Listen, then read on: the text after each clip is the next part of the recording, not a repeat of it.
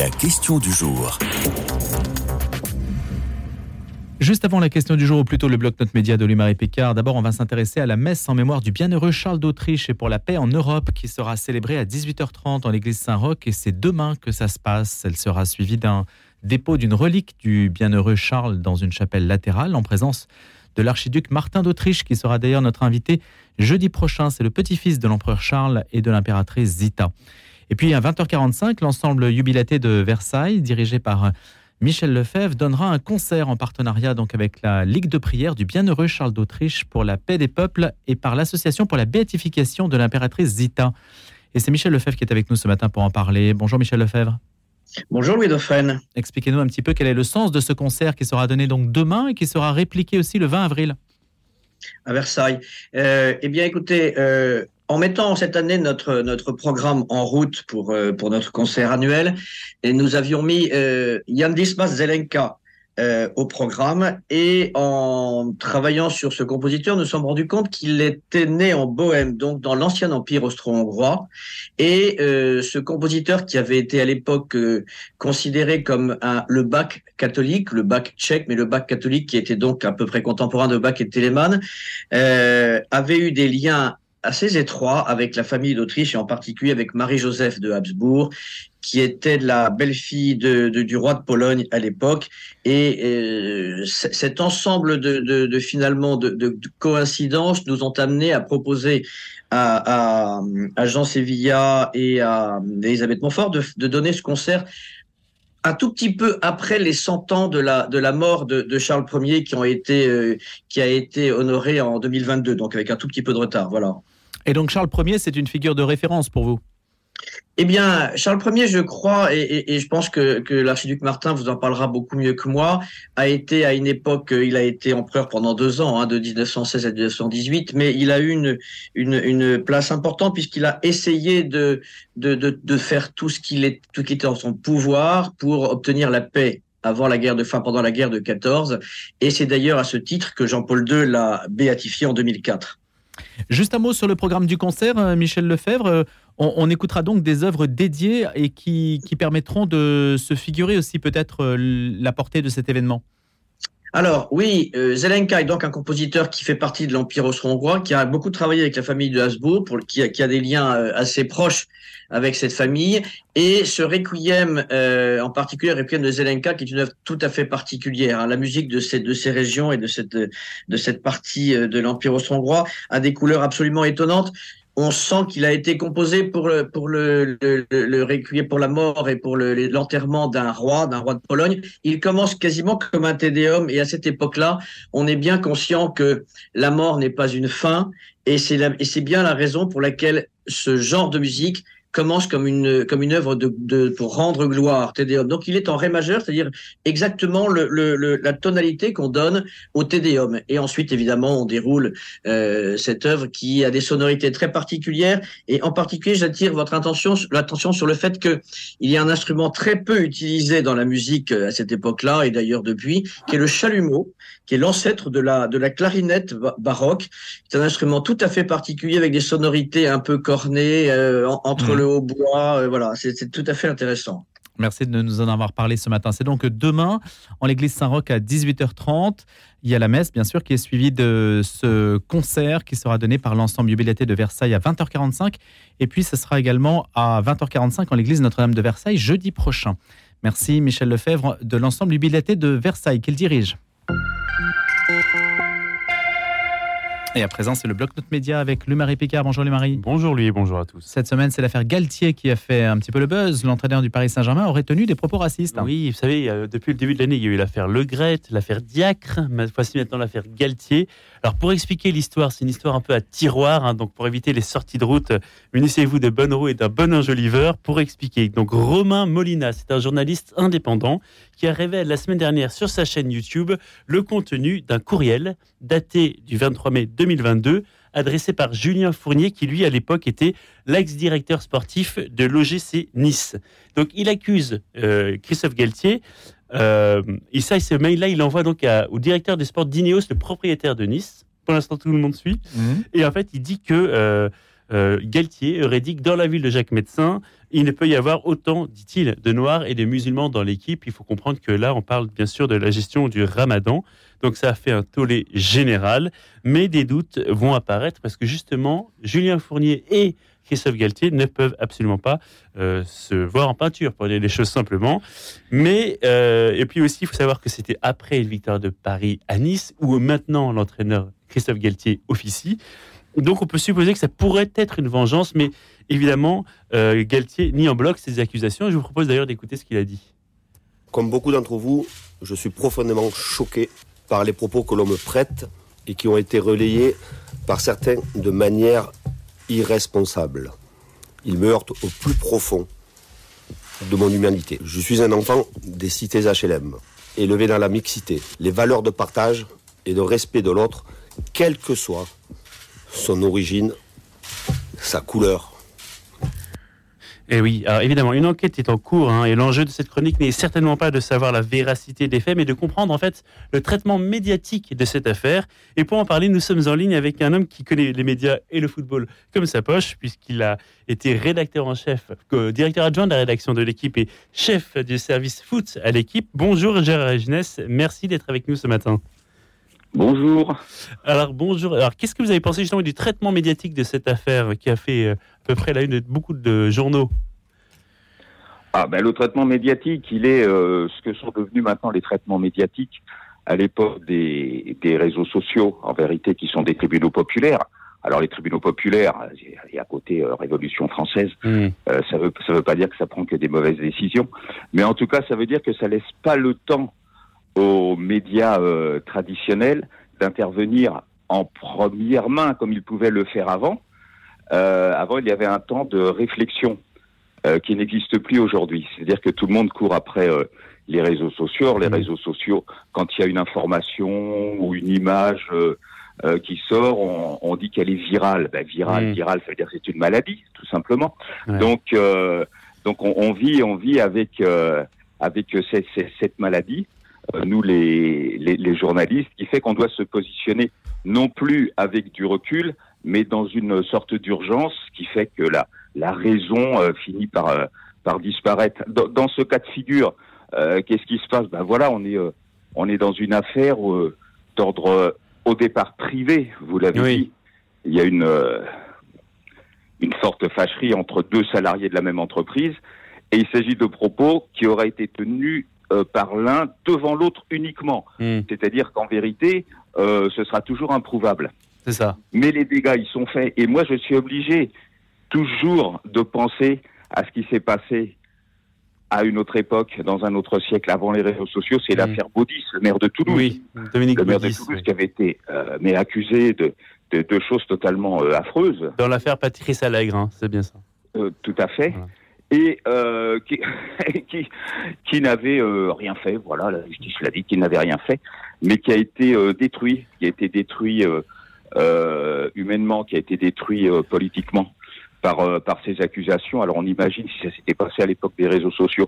Donc il faudrait être toujours extrêmement prudent dans le traitement des affaires. Mmh. La, la, prudence, c'est quelque chose qui a disparu.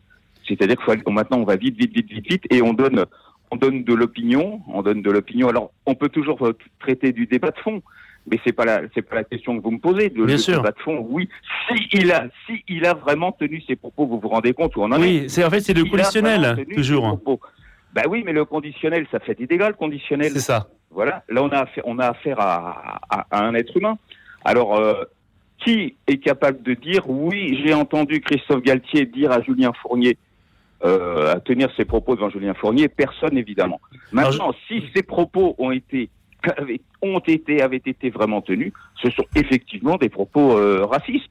Mais, on ne peut pas s'arrêter à ça. Voilà, on peut pas s'arrêter à ça. Il faut aller plus loin. Il faut écouter la parole de Christophe Galtier.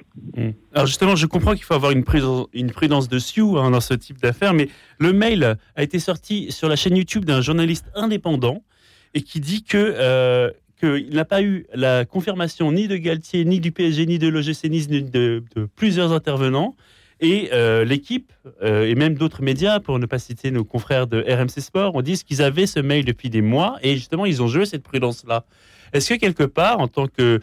Alors, je sais que vous êtes plus euh, à l'équipe, mais est-ce que Qu'est-ce que ça dit de, de, ces grands médias qui justement font un travail beaucoup plus raisonné, raisonnable Ils attendent d'être sûrs pour sortir une information. On sait par exemple que l'équipe pour l'affaire Armstrong, ils ont attendu des années pour sortir euh, l'affaire Armstrong. Est-ce que finalement, quelque part, vous n'êtes pas un petit peu euh, forcé d'accélérer avec les réseaux sociaux, justement? Mais bien sûr, c'est ce que je vous dis. Alors, moi, je travaillais à l'équipe quand l'affaire Armstrong est sortie. L'affaire Armstrong est sortie quand nous avons eu la preuve qu'Armstrong s'était quand nous l'avons obtenu. Donc, à partir de là, il n'y a rien à dire. La, mm. preuve, c'est implacable. Après, oui. les tribunaux sportifs, euh, civils peuvent toujours se prononcer. En tout cas, il y avait la preuve était là, oui. qu'Armstrong s'était. Or là, là, comment voulez-vous qu'il y ait une preuve? Mais le, problème, ce sont, ce sont les dégâts humains que ça représente pour un homme, pour une famille. Parce que, je vais vous dire, mon opinion, c'est qu'il vaut mieux, il vaudra mieux toujours qu'un euh, qu'un coupable euh, soit en liberté plutôt qu'un innocent en prison. Vous voyez, parce qu'un innocent en prison, c'est horrible. Bien sûr. Et, et, et voilà. Alors maintenant, je pose la question, Christophe Galtier. Alors évidemment, il reçoit des soutiens, mais il reçoit des soutiens de gens qui, qui l'aiment bien. Mais oui, qui savent pas, qui ne l'ont jamais entendu, qui ne l'ont jamais entendu proférer ce type de propos. Mais c'est pas parce qu'on n'a jamais proféré des propos, qu'on n'a jamais entendu quelqu'un proférer des propos, que ces propos euh, n'ont pas été tenus. Moi, j'ai le droit d'avoir mon opinion là-dessus. Je l'exprimerai pas. Mmh, bien sûr. Vous voulez parce que parce, parce que je sais pas, mais j'ai le droit d'avoir mon opinion par rapport à de la sympathie que j'ai pour quelqu'un. Mais ça, journalistiquement, ça doit pas entrer en ligne de compte. Évidemment. Vous voyez? Or là, or là, mais quand les médias traditionnels s'emparent de l'affaire, ben les dégâts ils ont déjà été faits les dégâts, ils ont déjà été faits. C'est-à-dire pour qu'une grande partie ou pour une marge de la population qui s'intéresse, qui s'intéresse à ça, Galtier est coupable. Ben voilà. en, tout cas, merci d'avoir été avec nous, Jeunesse, quelques minutes ce matin. Donc, en tout cas, voilà, on va suivre l'affaire, mais euh, je pense que c'est intéressant d'avoir ce décryptage avec vous. Je vous souhaite une très bonne journée. À vous, Louis Et merci, Louis-Marie Picard, pour le bloc Note Média. Emmanuel Macron prend la parole ce soir à 20h. Il s'adresse aux Français pour donner ses perspectives après la promulgation de la réforme des retraites. Quelle suite pour le quinquennat? Ça, c'est la question que se posent les observateurs, évidemment, tout un chacun. Mais c'est aussi la question que chacun peut se poser à l'égard de l'attitude que les syndicats vont à présent adopter. Il y a une référence hein, qui sert dans l'histoire, euh, référence au syndicalisme révolutionnaire. C'est celle de Georges Sorel, cette figure qui a habité euh, l'imagerie ou l'imaginaire euh, la, du combat révolutionnaire, détaché des partis, touche à tout passionné de, de science, personnage inspiré aussi par la mystique chrétienne. Georges Sorel était un personnage complexe. Il est mort en 1922, mais il demeure aujourd'hui dans les esprits et il fait l'objet d'une biographie. C'est Arthur Poliquin qui va nous en parler. Ça s'appelle Georges Sorel, le mythe de la révolte aux éditions du CERF. Il est docteur en sciences politiques. Bonjour Arthur Poliquin. Bonjour, enchanté. Est-ce qu'on peut dire que Georges Sorel euh, pourrait encore être un inspirateur des syndicats d'aujourd'hui dans le contexte que l'on connaît? Alors oui et non, puisque la CGT qu'il fréquente et qu'il connaît, qu'il commente, euh, est bien différente de la confédération que nous connaissons aujourd'hui. Cependant, euh, d'autre part, il est également le théoricien du mythe mobilisateur de la grève générale. Et on observe aujourd'hui dans la stratégie des différents syndicats que cette référence continue d'être active. Je pense notamment aux propos de Olivier Bathéo ou d'autres leader euh, de la CGT, qui continue de réactiver cette, euh, cette notion pour euh, se mobiliser, pour trouver un horizon à leur mouvement. Pourtant, Georges Sorel apparaît comme bien plus qu'un syndicaliste, un théoricien, un personnage un peu inclassable aussi. Oui, tout à fait. D'ailleurs, il n'a pas été lui-même syndicaliste. Il commande beaucoup l'action des syndicalistes, mais n'est pas membre d'un syndicat ou d'un autre. il théorise sur un vaste, un vaste panel de sujets, notamment l'action révolutionnaire, les changements de société, le progrès. Euh, qu'il critique, la République et bien d'autres items de son époque. Quelles sont les appréciations qu'il portait à l'époque et qui sont pertinentes encore aujourd'hui? Alors, je pense que la plus intéressante peut-être euh, se situe dans ses réflexions sur la violence, qui sont peut-être son, principal ouvrage, quand il explique que justement la, violence n'a pas qu'une fonction destructrice dans les mouvements sociaux, euh, dans les mouvements de la, classe ouvrière, mais qu'elle a également une fonction créatrice, c'est-à-dire qu'elle génère justement du commun, elle génère un horizon et euh, permet la mobilisation contre justement une société qu'il considère comme décadente. Donc il y a ce, cet aspect, cette ambivalence euh, qu'il pointe du doigt et qui reste, à mon sens, un élément intéressant pour comprendre justement certaines mobilisations qui sortent des cadres purement légaux. Et en quoi cette violence créatrice euh, peut-elle déboucher sur quelque chose de salvateur, y compris pour les ouvriers? Alors pour lui, elle est porteuse, en fait, en tout cas, elle est le, symbole euh, de valeurs qui peuvent être qui peuvent être héroïques. Il l'oppose à la force. Il ne faut pas comprendre la, violence dans la mhm. terme, en tout cas dans le, vocabulaire de Sorel euh, comme une référence simplement à la force qui permet d'écraser son adversaire ou comme ça. Lui, il la voit simplement comme quand il parle de violence, il parle de rébellion. Et il considère du coup que dans une société où les élites n'assurent plus leur rôle, euh, il parle justement des débuts de la Troisième République dans laquelle euh, il assiste à une certaine corruption du socialisme parlementaire qui accepte le jeu des salons. Euh, lui considère que la, révolte qui se passe hors de tout cadre légal, notamment justement dans les grèves insurrectionnelles qui ont lieu à cette époque-là, euh, est porteuse de valeurs positives en cela que justement elle pose les bases d'une nouvelle société en s'opposant directement par tous les moyens à celle qui vit, sous laquelle il vit et qu'il critique. Comment expliquez-vous, Arthur Poliquin, que Georges Sorel ait été une référence bon, à gauche, certes, mais aussi à droite hein? Alors je pense que c'est dû euh, à la fois aux ambivalences du personnage euh, qui se rapproche un temps des royalistes autour de 1912. Euh, il était Dreyfusard mais assez déçu finalement par le rapprochement d'une partie des élites éclairées, on va dire, avec le mouvement ouvrier après l'affaire Sorel et sous le mandat de enfin après, l'affaire Dreyfus, excusez-moi, et sous le mandat de Clémenceau justement la répression des, des grèves tant à l'inquiéter. Il se rapproche à ce moment-là justement de monarchistes qui essaient euh, de voir dans sa pensée une théorie anti-républicaine opposée au progrès. Et c'est vrai qu'il a eu quelques, quelques mots à ce sujet-là, notamment dans la révolution dreyfusienne et les illusions du progrès. Donc euh, il a un virage plutôt conservateur dans les années 10. Euh, mais cependant, il reste fidèle toute sa vie au marxisme et est un soutien après la révolution russe. Par la suite, une certaine historiographie. Oui. Non, non, allez-y. Par la suite, une certaine historiographie, justement, euh, plutôt conservatrice ou nationaliste, le considère comme un précurseur, finalement, euh, des mouvements euh, des années 30. Euh, d'autre part, la gauche va tendance plutôt avoir, plutôt avoir tendance à le réprouver pour ses prises de position. Et c'est justement, je pense, euh, la base d'un quiproquo quant à la portée et au contenu de l'œuvre de Sorel, qui se voit amalgamé avec ses amitiés, euh, là où finalement le personnage est beaucoup plus ambigu et ambivalent. Quand on parle de mystique chrétienne, de quoi parle-t-on le concernant? Alors Georges Sorel vient d'une famille profondément catholique et euh, bien qu'il rompe petit à petit avec l'Église sur des bases plutôt laïques, il reste tout de même euh, à la recherche finalement de la. Enfin, il y a une question fondamentalement morale dans son œuvre. Euh, pour lui, justement, la classe ouvrière est porteuse d'une morale des producteurs, qui l'oppose à la morale bourgeoise, et fondamentalement dans son univers mental, un certain nombre de, de références morales conditionnent justement les actions politiques. Et je pense que à défaut justement de d'encore adhérer à une vision chrétienne du salut euh, dans l'évolution de sa vie, en tout cas, euh, l'idée finalement euh, eschatologique d'un grand soir reste fondamentalement motivée justement par son éducation et ses valeurs chrétiennes tout au long de sa vie. S'est-il prononcé sur la doctrine sociale de l'Église ou la manière dont l'Église concevait les conflits sociaux et la façon de les résorber? Oui, alors il a également justement été assez touché par cette question-là. Euh, il la critique plutôt, euh, notamment euh, là encore euh, justement à la fin du, enfin autour de 1900, il va avoir quelques textes assez intéressants sur le sujet. Euh, il la voit à la fois au début, le, les premiers, on va dire les, premiers pas dans cette direction-là, sont perçus de manière plutôt positive par dans ses écrits. Puis assez rapidement, il se rend compte que c'est également justement un tournant de l'Église qui vise à systématiser une pensée sociale pour s'opposer à un socialisme athée qui se développe à cette époque-là. Et euh, percevant justement ces, euh, ces, de position, il a tendance à devenir de plus en plus critique euh, de la doctrine sociale de, de l'Église à cette époque. Merci beaucoup Arthur Poliquin de nous en avoir parlé dans Un jour une histoire. Vous êtes docteur en sciences politiques, spécialiste de l'histoire sociale française et européenne. Georges Sorel, le mythe de la révolte, aux éditions du CERF. Vous étiez l'invité d'Un jour une histoire. Je vous remercie.